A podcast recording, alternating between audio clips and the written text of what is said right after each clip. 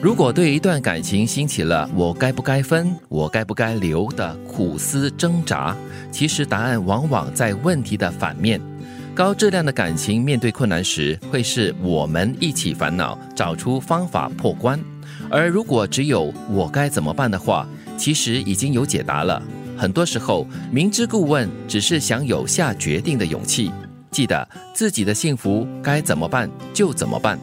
这句话其实强调的就是我一个人，或者是我们两个人。对，在感情的世界里面呢，单方面呢，永远成就不了最完美的画面。是一个巴掌拍不响嘛？嗯。所以很多时候就是因为一段感情，你要高质量，要有长久可以持续下去的那种力量的话呢，真的是要两个人一起努力经营的。而且我相信呢，其中一方当发现有问题的时候，心里应该就有一个底，知道要怎么做。只是这个时候有没有这个勇气，有没有这个意愿去把问题解决？对，曾经碰过一些朋友，他们就是面对这种感情的烦恼了，就是在想，哎呀，我是不是应该跟他提出分手啊什么的？那我就问他，那你有没有跟？对方谈起这个问题，或者是你们有没有一起把这个问题拿出来谈跟解答呢？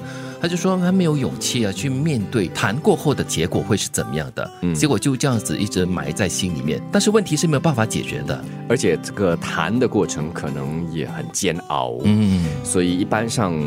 大家可能会选择避开这个过程。嗯，其实当一段感情你在萌起的这样一个心念或者一个想法的话，其实表示你们的感情已经出现问题了。而且很多时候你的心里面已经是有一个答案的，只是你在问出这个问题的时候呢，只是想要加强自己一个下定一个决心的勇气而已。好奇心就跟上瘾一样，具有反脆弱性。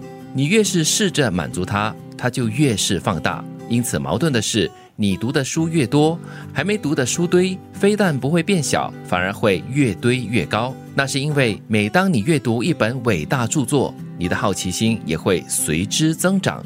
这就是终生学习的路途。嗯。就是你知道的越多，你就想要知道更多。嗯，所以好奇心，呃，就是会上瘾的。你对很多东西，其实有分好的好奇心跟不好的好奇心了。不好的好奇心就是一些八卦啦，跟你的呃学识啦、知识是没有增长的一个作用的。嗯，所以呢，人要保持好奇心。嗯，你保持这个好奇心的话呢，你会发现无限的可能。对呀，所以这句话就是说了，你读的书越多，你会觉得哎，好像还没有读的书更多哦，这样子。因为人很容易。陷入在一种所谓的自满的状态当中，你开始自满了之后呢，你就没有求知欲了。因为这份好奇心，你会发现，当你懂得越多的时候，你会发现，其实你越来越不懂这个世界。嗯，因为知识是学海无涯的嘛。的确哈，但是这种好学之心哈，不是每个人都可以拥有的，而是可能随着岁月的增长，有时候会呃越来越多，有时候会慢慢的递减的。嗯，所以有时我蛮敬佩那些呃进行学术研究的人。因为这路途是孤独寂寞的，对，同时也是很艰辛的。他不断的思索，不断的去探究其中的道理。那有时候会越挖越深，让自己 有一点呃迷失，对，又或者是有点钻牛角尖。所以这个时候他就需要什么导师哈，嗯，呃，这个学术导师把他带出来。但有时候我接触一些做研究的朋友，我就发现哦，他们并不觉得孤独，因为他们觉得那个有太多的东西要去探索，他没有空理孤不孤独这件事。对 对对。因为当你在专心的钻研这些东西的时候呢，就真的是没有多少时间去悲秋啦、伤怀之类的事了。又或者是，其实他们是享受这个自己一个人探索的旅程。高质量的感情面对困难时，会是我们一起烦恼，找出方法破关；而如果只有我该怎么办的话，其实已经有解答了。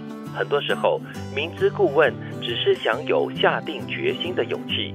记得自己的幸福该怎么办就怎么办。